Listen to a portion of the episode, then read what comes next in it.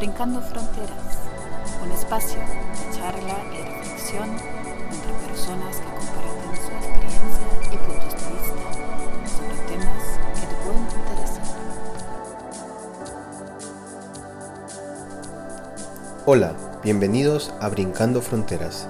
Está con ustedes Renato Malca, mediador y psicoterapeuta intercultural de alas migratorias. Muy buenas tardes.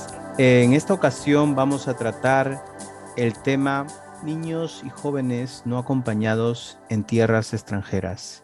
Y para eso estamos acompañados de Ridua Chakor Laman.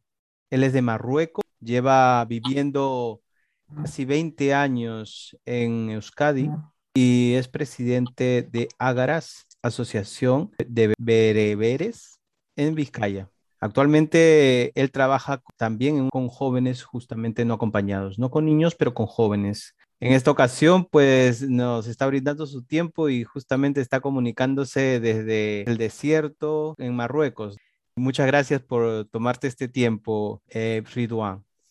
Muchas gracias, Renato. Muchas gracias por la invitación. Aquí encantado de compartir ese rato contigo eh, y, momentos. Además, desde aquí, desde el desierto, con un calor bastante tremendo, pero se lleva, se lleva bien. ¿eh? Es un calor seco, así que se lleva bien. Mira, pues vamos a conocer por ahí algún día, a ver si Dios quiere. También tenemos a nuestro invitado de hoy, que es Víctor Andrés García Dopico, que es abogado y asesor legal, especialista en temas de extranjería. Bienvenido, Víctor. Bien hallado, Renato. Saludos desde una tierra un poco más fresca en la que esta mañana amaneció nublado y ayer hemos tenido lluvia. Santiago de Compostela, en Galicia. Qué bonito, qué bonito. Ya, ya te lo dije en alguna ocasión. Me encantó cuando terminé el camino de Santiago después de 750 y tantos kilómetros que, hice, llegué y, y encontrarse con esa ciudad realmente es como que uno retrocediera en el tiempo. Pues sí, tienen que venir, también están invitados a venir aquí a Santiago. Bueno, fantástico. Bueno, pues nos vamos un poco a la temática y para antes quiero un poco introducir, bueno, ustedes están más vinculados de repente eh, a España y Marruecos, ¿no? Europa y África, pero yo quería introducir un poco el tema con una mención acerca de lo que está sucediendo eh, o lo que ha estado sucediendo entre el 2020 y el 2021 sobre la Agencia de Gobierno de Estados Unidos, ¿no? que es la, el servicio de la Oficina de Aduanas y Protección Fronteriza, Customs and Border Protections, CBP, en la cual eh, em, menciona con manera, con bastante preocupación, el aumento no solo de las personas adultas que pasan las fronteras, sino, sino el aumento también de menores, ¿no? niños y jóvenes que huyen justamente de países eh, que mayormente son de Centroamérica o del norte, que se dice que salen por causas de inseguridad alimentaria o pobreza, violencia o desastres naturales, ¿no? Cosas que suceden en muchos eh, de, los países y los gobiernos no pueden eh, eh, sostenerlo, especialmente para el colectivo de la, la, mayoría de la población, ¿no? especialmente las personas que están en situaciones vulnerables.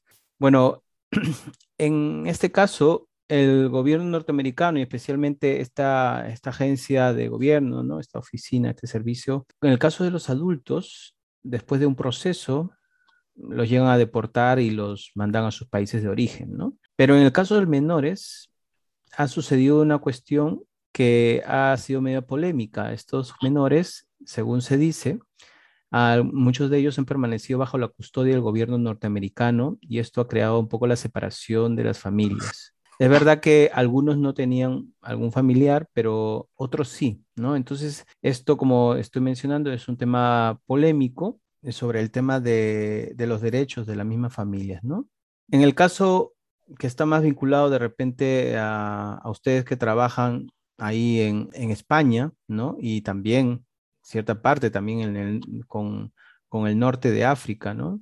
Estamos, estamos viendo también que sucede algo parecido, no es nuevo, esto ya es bastante antiguo, ¿no? Yo lo he visto hace ya mucho tiempo, en el cual niños de 12 a 18 años también vienen solos, o sea, no vienen con sus familias, muchas veces vienen solos, ¿no? Se dice que vienen de diferentes formas, se, buscan las maneras, eh, algunos vienen acompañados en autos, otros vienen, ya se ve formas, ¿no? Pero son formas bastante, en algunos casos, peligrosas, ¿no? Porque justamente se ven con estos factores eh, de riesgo que los arroja a, que vayan y en cierta manera, en algunos casos, de, repente, eh, su familia, con el pesar, seguro de, de dejar a un hijo menor, los apoya, ¿no? Porque es mejor apoyarlos ya que se van a ir a apoyarlos de una forma, ¿no? Entonces, eh, estos menores, cuento un poco, en el caso de España, de ustedes seguro lo van a profundizar, ¿no?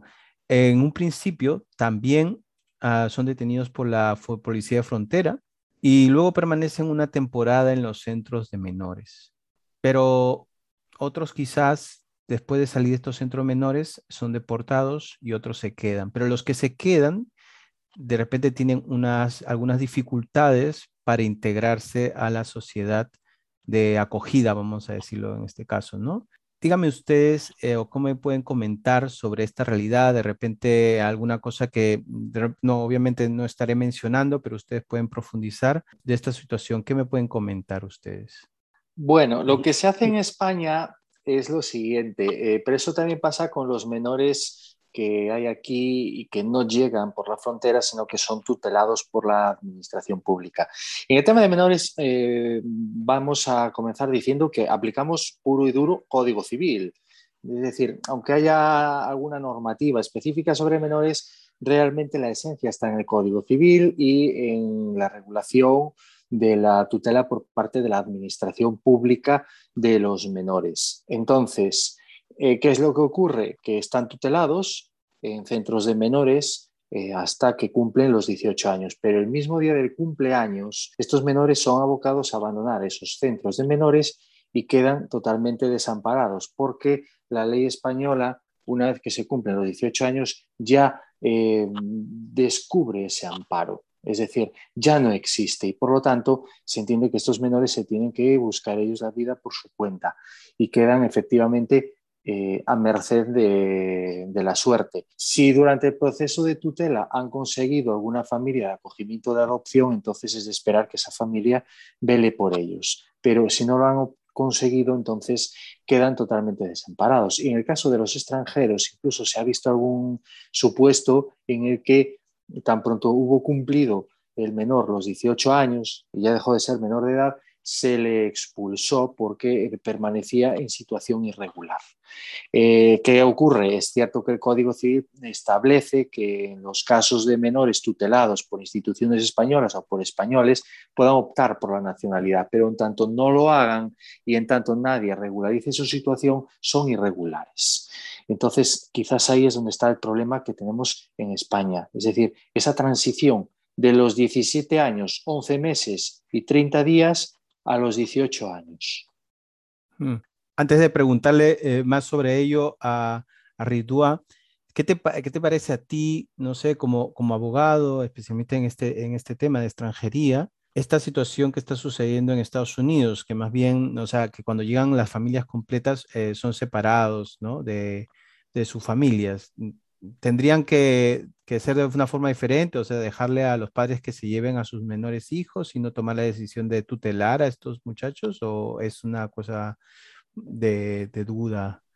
Es que debiera ser aquí. Aquí en España tenemos el término MENA, para los amigos, que es menores extranjeros no acompañados, sobre los cuales efectivamente y en aras a la protección del superior interés del menor y precisamente porque así lo imponen convenios internacionales en los que España es parte, Convenio Europeo de Derechos Humanos, el mm, Convenio Internacional de los Derechos del Niño, etcétera, entonces, el Estado o la administración pública, vamos a decir administración pública, porque hay competencias que están descentralizadas en las comunidades autónomas, entonces no es el Estado. Entonces, vamos a decir administración pública. La administración pública se hace cargo de ellos. Eh, ahora, si el menor viene acompañado, entonces aquí se deja que ese deber recaiga en las familias, lo cual es también lo más lógico y también eso es consecuencia de esos tratados internacionales. Bien, eh, ahora lo que sí ocurre es que si esa familia deja al menor en desamparo, igual que si es un menor nacido aquí, ¿vale? Entonces intervienen servicios sociales y ahí puede ocurrir que la, la administración sí se haga cargo del menor hasta que cumpla los 18 años. ¿vale? Pero bueno, es un supuesto en que hay familia aquí. Hmm. Sí, porque es una, situación un poco extraña, ¿no? Porque los primeros, los primeros que tienen la custodia debería ser, son los padres, la familia. A, pesar de, que sean ilegales. Efectivamente, y aquí en España hemos visto en legislación interna, en supuestos en los que fallecen los padres y queda el menor sin los progenitores, que se le da la tutela antes de a la administración a los familiares más próximos que se considere idóneos por la propia administración o por el juzgado. Entonces, me extraña mucho lo de Estados Unidos, sobre todo porque, insisto, hay tratados internacionales, no sé si son o no son parte en ellos los Estados Unidos, pero hay tratados internacionales que dicen que los niños tienen el derecho de estar con su familia.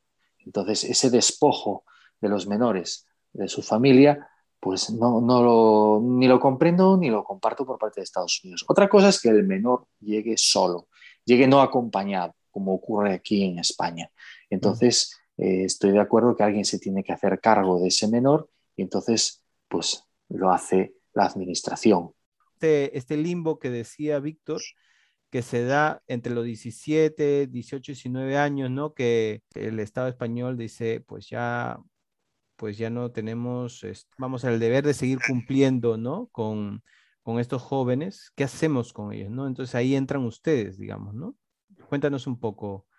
Y quisiera, quisiera empezar, estoy totalmente en todo lo que he escuchado de lo que decía Víctor, estoy bastante de acuerdo en todos, em, excepto en el término mena que no me gusta mucho, el término mena le quita un poco la humanidad al, niño. Diría yo niños no acompañados porque, porque son niños con nombre, apellido, con, con familia, o sea que son, cuando le ponemos ese término parece que, que son números. Y yo creo que el origen, el por qué viajar, em, el por qué emigrar, eh, viene desde bastante lejos. El ser humano siempre, ha viajado, siempre ha viajado por, por circunstancias y, cuando hablamos del norte de África y África en general, pues hay un montón de cosas que pueden ser guerras, que pueden ser eh, muchas cosas, mm, puede ser sequía, que es, que es, lo que estamos viendo ahora, el cambio climático y, y las familias, los mayores, incluso los niños viajan, o sea, abandonan su tierra y viajan. Y, lo que llega a Europa son algunos de esos niños que han viajado dentro del mismo continente africano, de ciudades del sur al norte, pues sí, algunos bastante complicadas, y sus viajes son viajes largos, de muchos, cuanto tardan, más sufren en el camino, puede que estén viviendo en la calle mientras intentan cruzar la frontera, eh, casi en el, el, término risky, que es intentar cruzar la frontera, puede ser debajo de camión, que puede ser como polizón con una cuerda intentar subir al barco, eh, miles de formas, subir a la valla o, miles, o nadando, hay miles de formas que se ven ahora como hacen los, los, los niños pues para cruzar las fronteras. Es, es cierto que cuando, cuando llegan es bastante difícil, pero pues bueno, la ley española protege al menor, vamos, en, en, en, teórica, pero en práctica al final es bastante más complicado. ¿Quién de nosotros tiene un niño de 18 años y podría valer por sí mismo? 18 años no significa que ya puedes valer por ti mismo. Y, entiendo también que no hay recursos, como bien has hablado de Estados Unidos, recursos como familiares. Hay recursos para niño y para mayor no. Entonces, eh, para atender a una familia no, no, no notamos que haya recursos. Y bueno, pues eso, eso pasa con esos niños. Cuando llegan a 18 años, el regalo de su cumpleaños es, ese volver a la calle. Eh, Entiendo que en, la, en España las comunidades autónomas tienen, o sea, que cada comunidad autónoma tiene su, tiene su forma de trabajar, reglamento y forma de trabajarlo y son distintas. Últimamente noto o creo que se competen a la baja, a ver quién tiene menos recursos para que no vayan esos niños. Y, y, yo creo que también mogollón de, o sea, ahora últimamente, incluso partidos políticos están como bastante estigmatizados, bastante, bastante como algo mm, peligroso, pues nada lejos de la realidad, son eh, la experiencia que tengo son chavales que se esfuerzan, incluso desde abandonar su familia por cualquier de las cosas que hemos dicho antes, eh, se esfuerzan en estudiar, en buscar las oportunidades y en aprovecharlas y, muchísimos de ellos van adelante, eh, a pesar de todas las dificultades y barreras que se les pone en el camino, suelen llegar a sus, a sus objetivos. Mm. ¿Tú crees que ha empeorado esta circunstancia a raíz de este, estos últimos años del 2000, creo que 14, que ha venido um, una ola de personas refugiadas? ¿Ha empeorado esta situación con los, con los jóvenes o los, los niños? Yo creo, yo creo que sí. El número de niños que viajan, yo creo que ha bajado ha bajado en, cantidad, uh, esfuerzos que se les dedican o lo que sea, o sea, no son suficientes y mogollón de estos niños están en centros eh, en situaciones bastante malas, igual están cinco o seis en una misma habitación, nos llegan fotos que dan miedo, eh, nos llegan, o sea, es situación bastante complicada. Y mm. yo creo que último, cada, cada vez va para peor el tema de atenderles y como bien te he dicho que intenta cada comunidad que no, que no vengan donde mí. Yo comparto esa misma opinión. Eh, quizás cuantitativamente ha mejorado la cosa porque no vienen tantos, pero cualitativamente pues el recurso, los recursos públicos destinados a resolver este problema son inferiores, quizás prevaliéndose en el descenso de número de menores que llegan. En esta línea, eh, ¿sabe alguno de ustedes, eh, en el caso eh, específicamente entre Europa y África, si existe algún convenio bilateral para que pueda garantizar justamente esta seguridad, ¿no? Esta integridad del menor? Claro, a ver, no existe ningún convenio con carácter general, ¿vale? Lo que sí existen son convenios bilaterales como por ejemplo entre España y Marruecos, porque comparten fronteras terrestres, la de Ceuta y la de Melilla, en las que, eh, en los que se regula todo esto de devoluciones de personas que pretenden entrar de forma irregular en las fronteras españolas. Y de hecho, este convenio, que ya es bastante antiguo y necesita una eh, profunda revisión para adaptarlo a la situación actual, ya que es un convenio de una época en la que no existía la presión migratoria que existe hoy en día.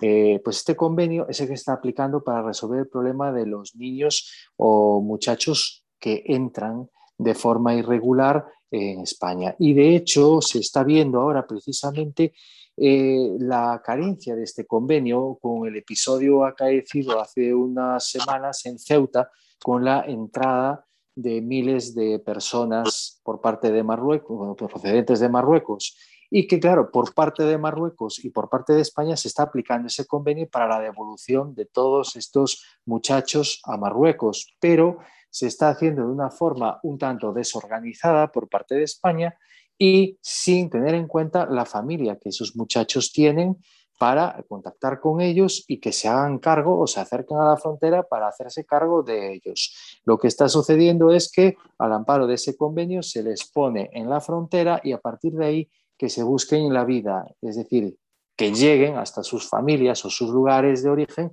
como buenamente puedan, independientemente de si disponen o no de recursos para hacerlo. Y eso es lo que ha propiciado una investigación judicial en España y también una serie de polémicas aquí por el desamparo en el que quedan estos menores. Total, totalmente de acuerdo con, con, lo que dice Víctor y, y de hecho que eh, ahora en Ceuta pues hay un montón de devoluciones de niños y sin tener en cuenta qué es lo que quieren ellos o sin hacerles reagrupar con su familia que igual está a 500 kilómetros o está a 600 kilómetros y es una situación bastante lamentable y, no, son, no son, esos niños no son moneda de, de hacer política o de resolver problemas diplomáticos entre ambos países, sino que, que son niños y hay que tratarles como tal. Sí, eso es cierto. Y es que al margen de los tratados, y de la cobertura legal que haya, las leyes, eh, a mi entender, marcan lo mínimo que hay que hacer, pero no marcan lo máximo. Es decir, no impiden hacer una serie de cosas.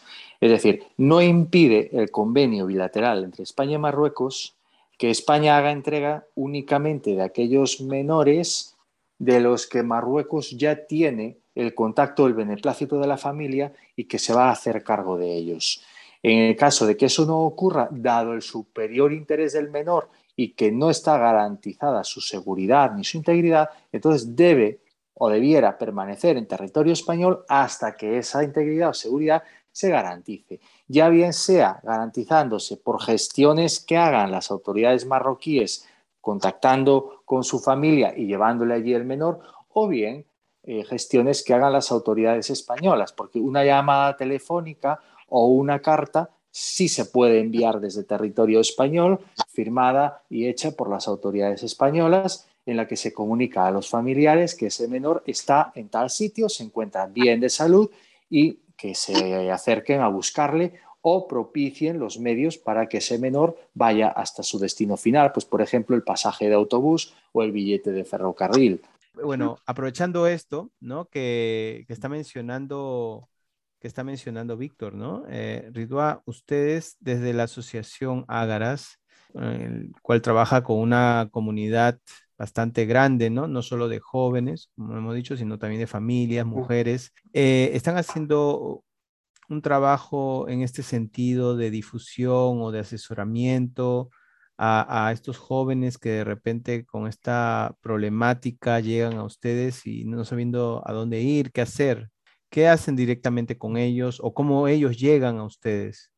Bueno, pues la asociación Agaras la creamos en 2013 y era al principio era solo para divulgar la cultura de la cultura berbera allí en Euskadi, pero al, al dos años de empezar a funcionar vimos un montón de necesidades eh, entre ellas esos, esos eh, jóvenes, esos niños cuando cumplen 18 años, que se quedan al amparo, está que en la calle.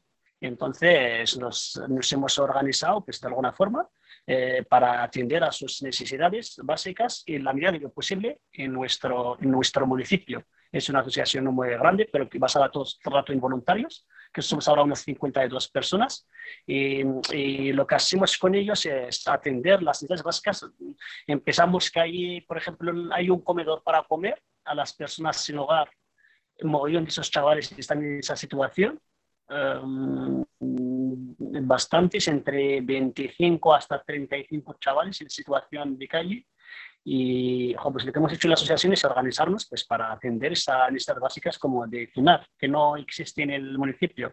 Entonces, desde hace ya cinco años que hacemos la labor de entregar penas con personas voluntarias y de alguna de, arreglándolos como podemos para que puedan tener esa necesidad cubierta y con eso también, pues bastante acompañamiento, aprender el castellano, buscamos profesorado voluntario y para darles clases de castellano, em, acompañarles en gestiones administrativas, cómo era empadronarme, cómo voy al médico, servicios de traducción, eh, sea, ir al médico a urgencias, o solo estar con ellos y hacer actividades de ocio y tiempo libre que muchas veces tienen esa gran necesidad solo de, de estar alguien que les entienda, que les escuche, de que, esté a su lado, porque parece que todo el mundo está en su contra y, y la situación bastante difícil y lamentable. Sí, porque están en una edad difícil. Eh, eh, pues em, desde 18 años hasta 30. Hay algunos que han llegado menores, han estado en centros y al cumplir 18 años se han encontrado en situación de calle.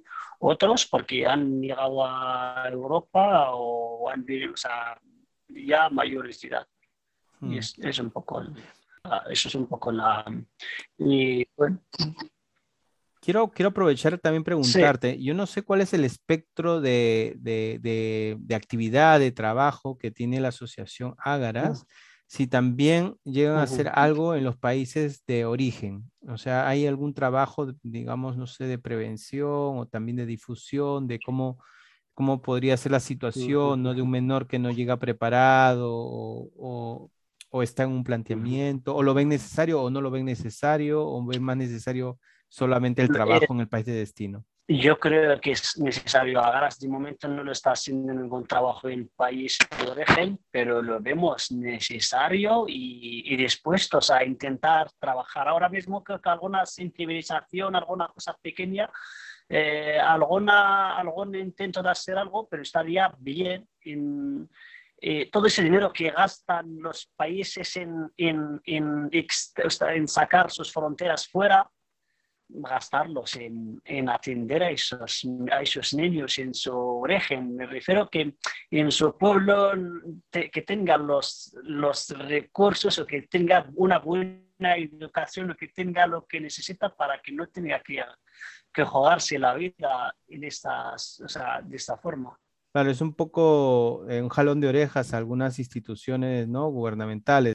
Eso es, eso es, es, es, está claro, pues es, es, o sea, en vez de intentar pues, em, tener convenios para sacar las fronteras fuera y, y, que los países del norte de África hagan de policía de fronteras, yo creo que se les invertirían en educación, se invertirían en, en alguna cosa que les vendría beneficio a, en esos, a esos jóvenes en sus pueblos de origen, en sus ciudades de origen, yo mm. creo que daría un, un beneficio. Yo entiendo, yo te doy un ejemplo, un centro de, un centro de formación aquí en el desierto donde estoy, a, a muchos de esos jóvenes que les dé un sentido a, lo, a, la vida con alguna formación que la aprendan, yo creo que, les vendría de maravilla. Yo creo que no, no, no irían a, a, a, buscar, o sea, no irían a intentar cruzar la frontera de esa forma que se está haciendo acá. Totalmente de acuerdo, ¿no? Porque tienen que dejar a sus familias, hombre, y son jovencitos. Mira, eh, y Víctor, tú eh, también seguro habrás tenido alguna oportunidad directamente de tratar algún caso con algún joven. No sé si nos quieres comentar. Eh, directamente no, pero de forma indirecta sí conozco a alguno.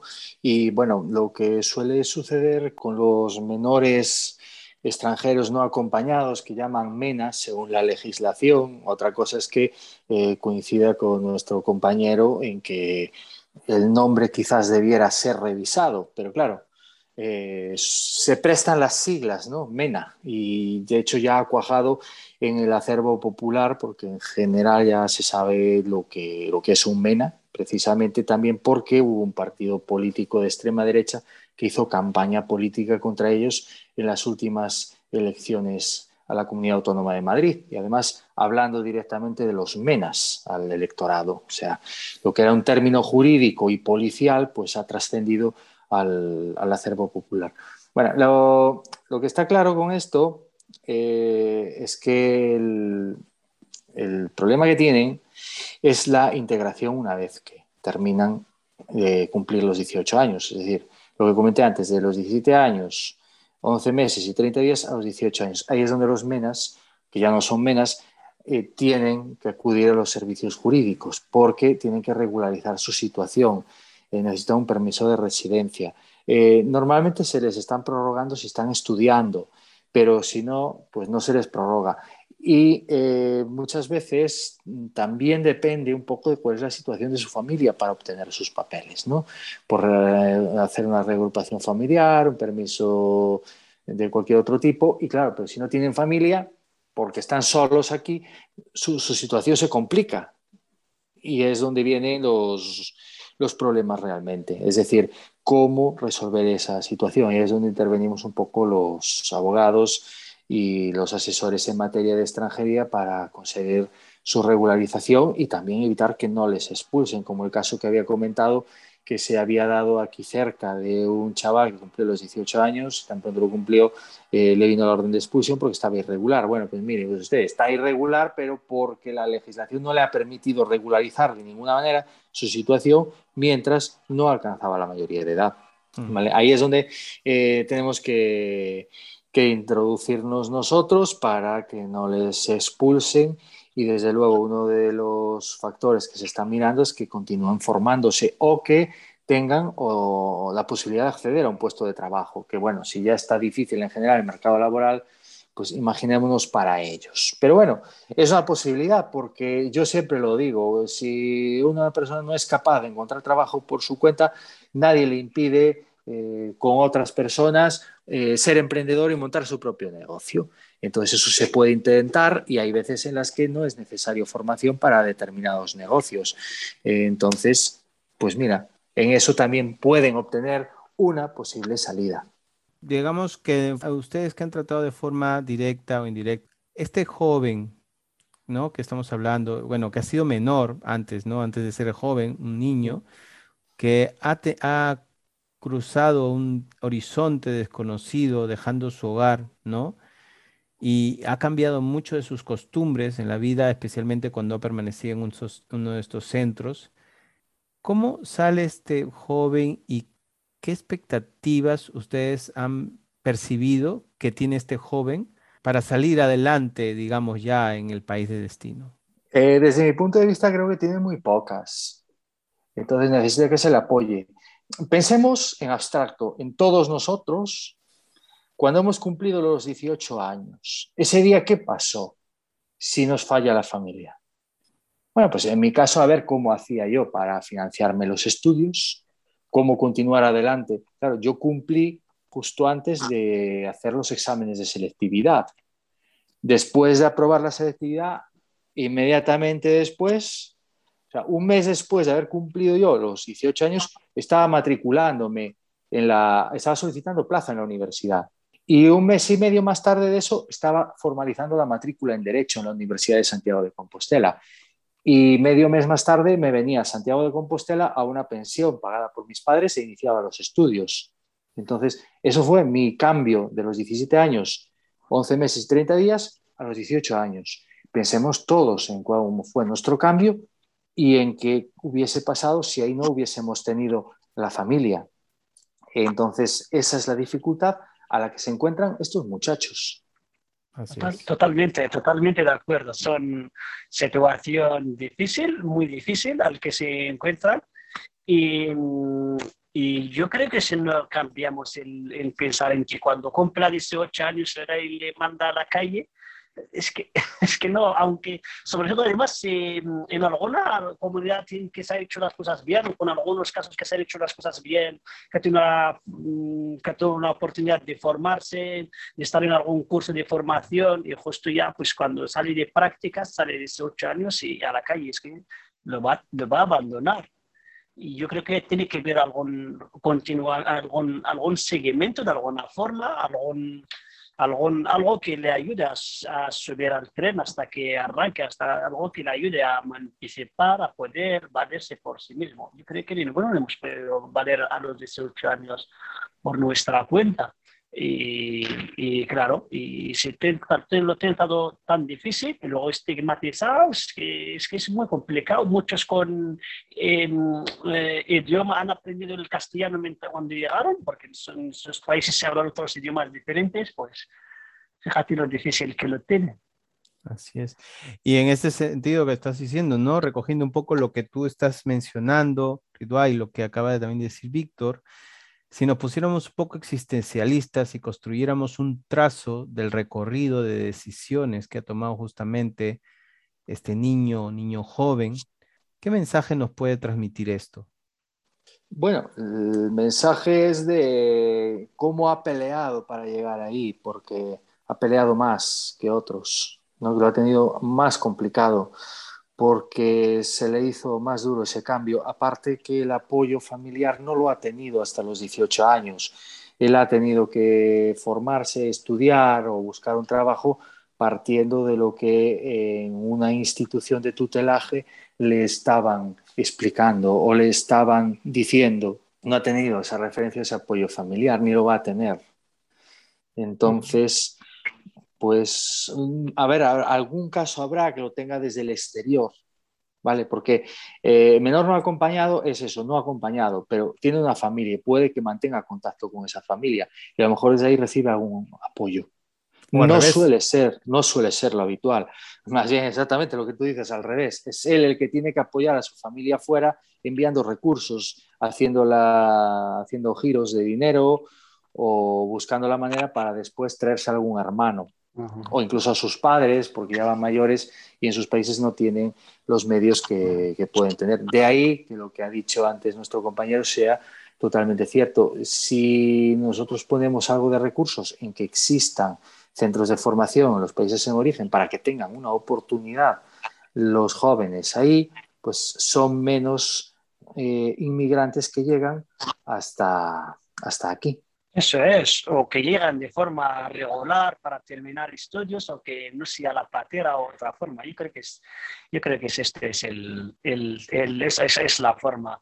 Y luego cuando decías de, de, que se esfuerzan más que, más que muchos, yo creo que sí, que estoy totalmente de acuerdo. Estoy acordando de un programa que hacemos en la asociación que se llama Escute que Escura, mano a mano. Es que muchos de estos jóvenes que, que, han llegado, que ya están ahora, algunos son empresarios que tienen su propia empresa, que han venido igual en 2005, 2006, y ya tienen la oportunidad de trabajar de, para una empresa, incluso montar su propia empresa, les llevamos a charlas, a colegios, a que cuenten, a que expliquen a los chavales sus vivencias, que se cuenten, o sea, que hacemos un poco marco de la asociación lo que hacemos, pero les dejamos mm, en primera persona que cuenten su historia a los alumnos. Eh, puede ser de primaria, de, instituto, incluso de a la universidad, a los alumnos, de, pues para que les cuenten su propia experiencia y, y lo difícil que lo tienen de allí salen muchas, se conectan mucho con la clase. Alguna clase termina todo el mundo llorando de lo difícil que lo tiene, pero realmente hacen un esfuerzo en superar todas esas dificultades.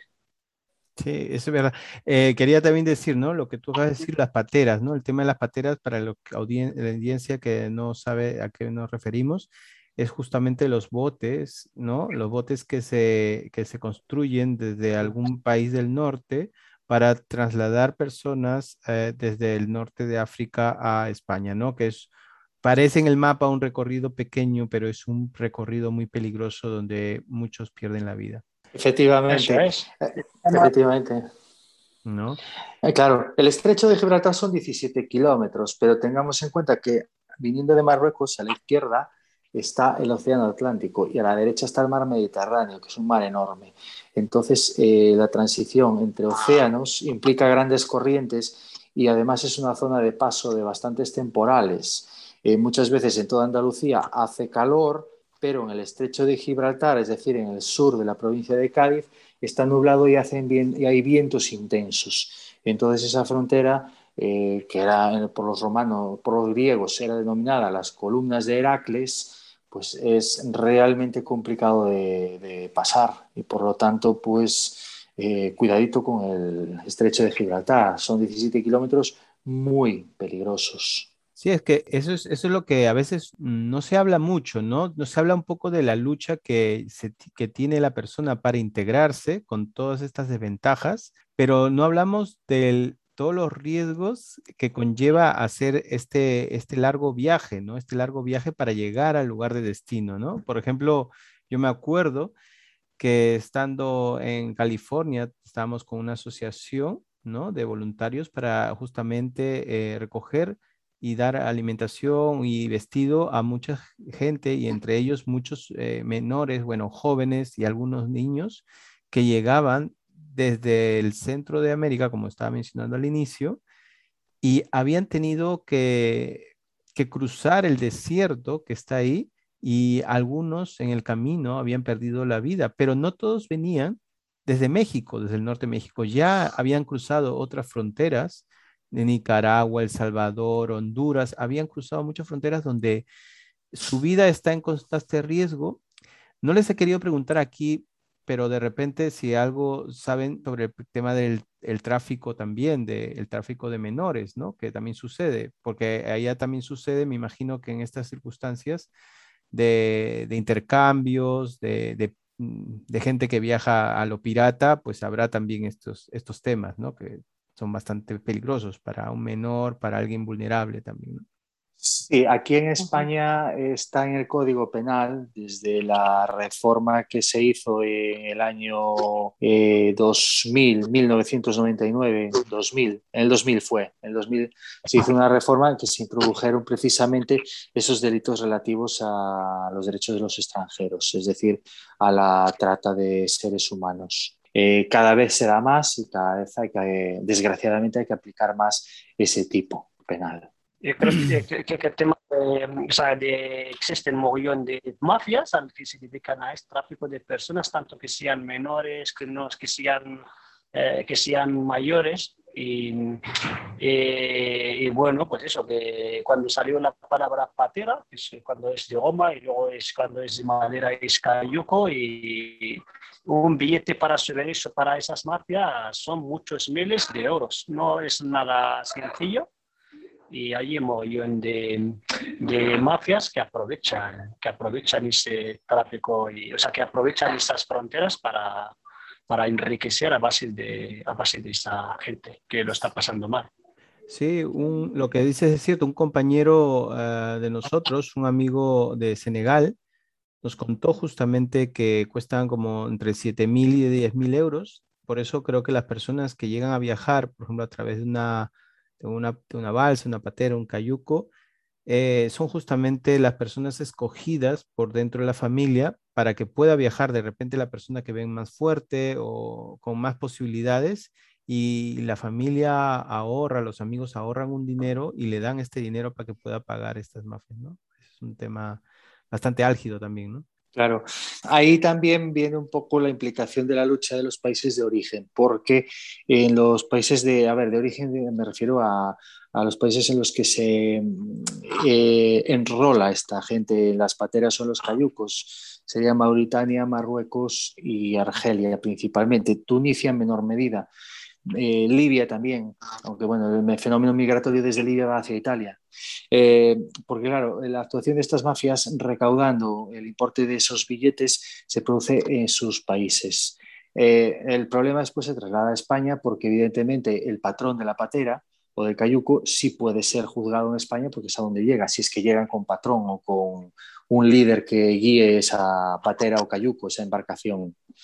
Eh, sería un poco cooperación entre ambos países. También España, eh, no sé si lo hace, pero supongo que cuando intercepta alguna embarcación de estas que navega a la deriva, podría eh, extraer información de sus ocupantes que sirva en el país de partida de esa patera o de ese cayuco para eh, identificar a los miembros que están detrás de esa mafia y detenerles allí. Claro, pero ¿sabes una cosa? El que conduce no es el dueño de la patera, ¿eh? es un empleado. Ya, pero el empleado tendrá, digo yo, que alguna información podrá dar, pero es la manera de acabar con estas mafias. Es como cuando eh, se hacen averiguaciones al aprehender al hijos de droga. Aquí se hacen averiguaciones de dónde procede para eh, pasar esa información a las autoridades del país de origen del cargamento y que ellos tengan algunos datos de dónde procede o de dónde puede proceder la elaboración de eso estupefaciente. Mm. Pues lo mismo habría que hacer aquí porque es una manera también de que eh, los países de origen, que son los que por principio de eh, facilidad en la prueba, son los que tienen o pueden tener mayor acceso a, a la actividad de estas mafias que a fin de cuentas operan ahí eh, precisamente reclutando a los pasajeros para estas embarcaciones y también eh, donde operan estas mafias, no solamente seleccionándolos, sino también recaudando el pasaje. Mm. Bueno, hay mucho, mucho que hacer, ¿no? Pero qué bueno que existen asociaciones como Ágaras o profesionales que, eh, como tú, ¿no, Víctor, también, que estás, eh, están trabajando sobre ello, ¿no? Eh, mientras que la gente trabaja en red, creo que estas cosas eh, hay más posibilidades, ¿no? Aquí también Ridwan nos mencionó que también desde los lugares de, de, origen también hay organizaciones que tratan de hacer incidencia política, educativa, ¿no? Para que, para que los jóvenes también no caigan en estas dificultades, en estas mafias o en este camino innecesario muchas veces, ¿no? Sino puedan viajar porque realmente van a tener oportunidades en el lugar de destino, ¿no? Pues eh, en eso estamos de acuerdo. Si entre todos podemos hacer algo, pues evitamos un montón de problemas. Y en este sentido, ustedes, no sé, viendo todo esto que estamos hablando, ¿qué reto nos queda para afrontar ¿no? esta problemática, ¿no? vista desde, desde nuestra participación como tejido social o asociativo, ¿no? o desde las instituciones públicas? ¿Qué creen que, ayudaría mucho para que aporte más y sigamos en este camino para que esto pueda reducirse aún más o tratarse de mejor manera? Eh, desde mi punto de vista, lo que podemos hacer individualmente, otra cosa es como colectivo representado a través de instituciones políticas, ¿no? porque, por ejemplo, lo que ha dicho Ridua de mm, destinar fondos que ahora mismo están consignados para eh, la vigilancia en fronteras, pues destinarlo para la implantación de centros eh, de formación en lugares de origen, esa es una decisión que tienen que tomar los políticos. Nosotros, los ciudadanos, hay poco podemos hacer. Creo que los ciudadanos lo único que podemos hacer es ser más sensibles con los chavales que vienen aquí y que se encuentran de repente sin familia y sin la protección estatal. Y también lo que podemos hacer es demandarle precisamente a nuestros políticos que hagan algo en ese sentido, en el que de una persona con 17 años, 11 meses y 30 días es exactamente igual con 18 años. Entonces, que debe habilitarse un periodo de transición más allá de lo que establezca el Código Civil o de lo que establezca la normativa de funcionamiento de los centros de menores, de que hay que hacer un proceso de acompañamiento durante un periodo de transición. Eso sí, estamos de acuerdo en que si el menor, o bueno, menor que ya no es menor, ya pasa a ser mayor, vamos a llamarle muchacho, el chaval, no aprovecha ese periodo de transición, entonces pues no, no podemos hacer otra cosa. Ahora, si el chaval lo aprovecha, entonces hay que acompañarlo hasta que ese periodo de transición finalice. Muy bien, muy bien. También, también hay otra reflexión que yo pondría sobre la mesa. En España, y pese a que recientemente se ha tocado el tema, porque se reformó el Código Civil, eh, los procesos de adopción son tan desesperantes que no compensa meterse en ellos. Pero estos extranjeros no acompañados, que no tienen familia aquí, y que posiblemente no tengan contacto con la familia muchachos de 14, 16 años o 12 años podrían ser perfectamente adoptados por familias aquí. Y sin embargo, eh, teniendo en cuenta que es un proceso, puede durar más de un año, pues evidentemente yo no voy a perder el tiempo un año gastando dinero, haciendo informes, papeleo, perdiendo de trabajar, etcétera, etcétera, para que finalmente dicten una resolución en la que me den la adopción de una persona de un muchacho de estos, mm. eh, porque evidentemente hay lo que se llama un coste de oportunidad, es decir, y ah, cuidado, y que me exponga que a lo mejor no me lo den.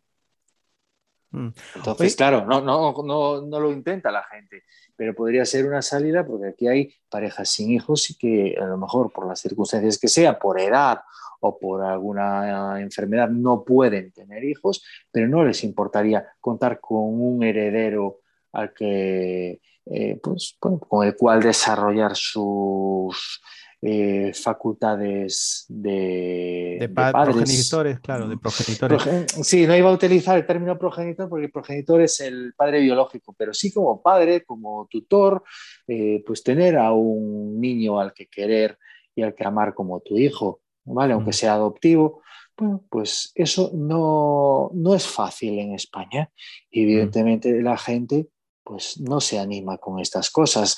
Es más, eh, se piden mejores requisitos para una familia que adopte que para, por ejemplo, para tener hijos, eh, que no se pide absolutamente nada. Yo estoy de acuerdo en que la administración no le va a dar a cualquiera un niño en adopción, pero de ahí a pedir una serie de requisitos que a veces son insalvables o son complicados de conseguir, pues yo creo que hay una gran distancia. Me has, hecho acordar algo, bueno, pero no, no con respecto a, jóvenes o niños no acompañados, sino me has hecho acordar que, por ejemplo, hay programas para universitarios, ¿no? Que tú sabes que a veces los universitarios extranjeros eh, llegan con una posibilidad de solo, eh, o sea, a los que no tienen el dinero, por ejemplo, tienen posibilidad de, trabajar 20 horas a la semana, ¿no? Pero a veces no es suficiente para un alquiler, ¿no? Y en este, y, y, en este sentido, y en ese sentido, pues eh, lo que hacen, hay un programa en el cual eh, hay personas, especialmente mayores, que no están acompañadas y como no están acompañadas, pues justamente estos jóvenes entran a vivir con, entran a vivir con estas personas ancianas o mayores o personas que tienen alguna, alguna dificultad y, les ayudaría mucho tener una compañía y hacen como a la par, ¿no? Nos eh, ayudan, ¿no? Les ayudan en, su vida, ¿no? A hacer cosas y otros le dan vivienda, por lo menos, ¿no? Y alimentación, que a veces es lo que necesita. Y, ya después, pues como ya sabemos en España, en este caso, pues hay, muchos, hay muchas formaciones que, que no tienen un costo, ¿no? Que, que a veces se pierden, ¿no? Ya. ¿No? También podría ser de repente una posibilidad, ¿no? Una posibilidad de estos acompañamientos que hay de, de compartir, eh, ¿cómo se Adopta tu, adopta tu abuelo, ¿te acuerdas? No sé si alguna vez has oído. Sí, sí, sí, algo se ha dicho. Claro, ¿qué ocurre? Esto se hace con gente mayor de edad. Eh, habría que ver la manera de ponerlo en marcha con menores de edad, pero bueno, yo, yo particularmente lo vería bien para mayores de que ya tengan una responsabilidad y ya tengan una madurez, pues de mayores de 15 y 16 años. Ahí sí lo podría ver eh, adecuadamente. No, claro, para ellos está diciendo, sí, sí, sí. Sí, pero bueno, para muchachos de 12 no. Yo no lo veo para ah, muchachos de 12. cuidado, mi, esto es una opinión particular mía. Sí, pero, como, pero, pero como dices, ya un muchacho de 12 está en un centro de menores, ¿no? Acompañados en este caso. Claro. Bueno, bueno. Un poco para ya terminar un poco esta entrevista tan interesante y a veces que, que tiene muchos, muchas aristas que, que, que responder, que indagar, ¿no? Porque cada vez salen pues nuevas normas y se presentan nuevas situaciones, ¿no? Pero creo que con lo que ahora estamos hablando son cosas que se perciben dentro de lo que sucede en la actualidad. Bueno, voy a hacerles una pregunta que un poco eh, no está dentro del tema, pero está vinculado a una dinámica que se tiene dentro de, del programa de Brincando Fronteras. Lo que se hace es eh, darles a ustedes una pregunta hecha por las, las anteriores personas entrevistadas en cuanto a la temática de los contextos migratorios o procesos multiculturales. Bueno, la pregunta que han hecho ellos eh, es la siguiente. ¿Cómo se puede garantizar los derechos fundamentales y universales y o universales estando en el extranjero? A ver, ¿quién, quién se arroja? A ver, vamos. A veces es difícil garantizar los derechos fundamentales, pero bueno, realmente... Yo, yo diría que... Sí, adelante, Ridua. A ver. No se te escucha. No, se está. De hecho que, eh, de hecho que, que, los derechos estos jamás se heredan ni se que Hay que luchar por ellos de todas las formas posibles. Hay que luchar por ellos. O sea que no digamos que son derechos adquiridos y, como los tengo hoy los va a tener mi hijo. Si no, habrá que luchar para mantenerlos y mejorarles, estén donde esté cada uno. Que no son títulos nobiliarios. No, son derechos inalienables. que sí que se han conseguido pues con muchas luchas y, y hay que mantenerlos de eso, luchando. Eso es. Muy bien, muy bien. Sí, yo diría derechos inalienables, es decir, que no se pueden enajenar ni se pueden renunciar. De hecho, así lo establece la exposición de motivos del Tratado Internacional de Derechos Humanos de 1948.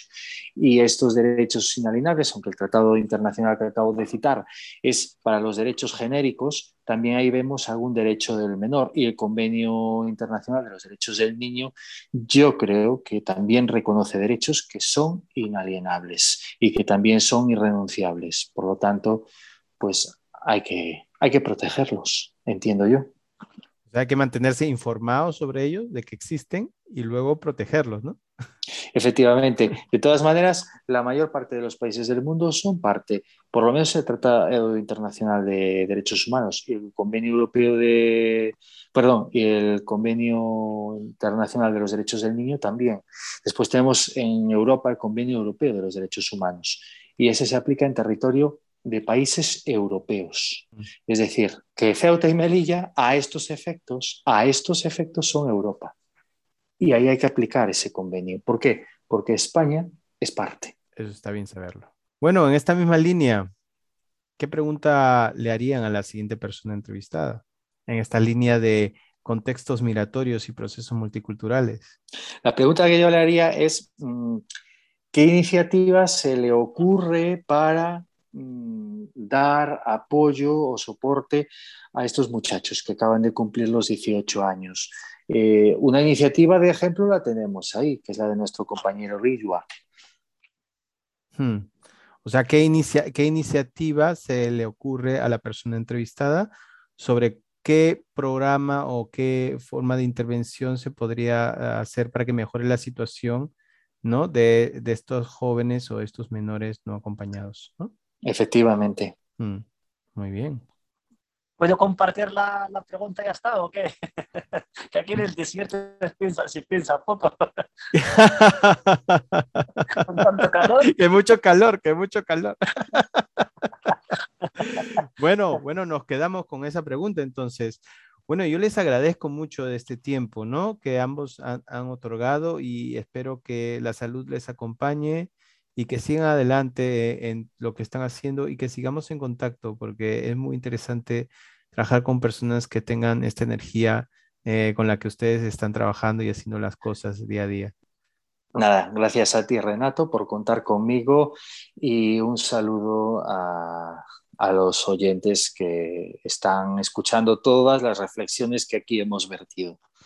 Así es, seguro que sí. Gracias, gracias a ambos. Gracias Renato, un placer y un abrazo aquí caluroso. De seguro, caluroso. Y tenemos que ir a visitarte, ¿eh? Pues aquí estáis bienvenidos siempre que queráis. Visita la página www.alasmigratorias.com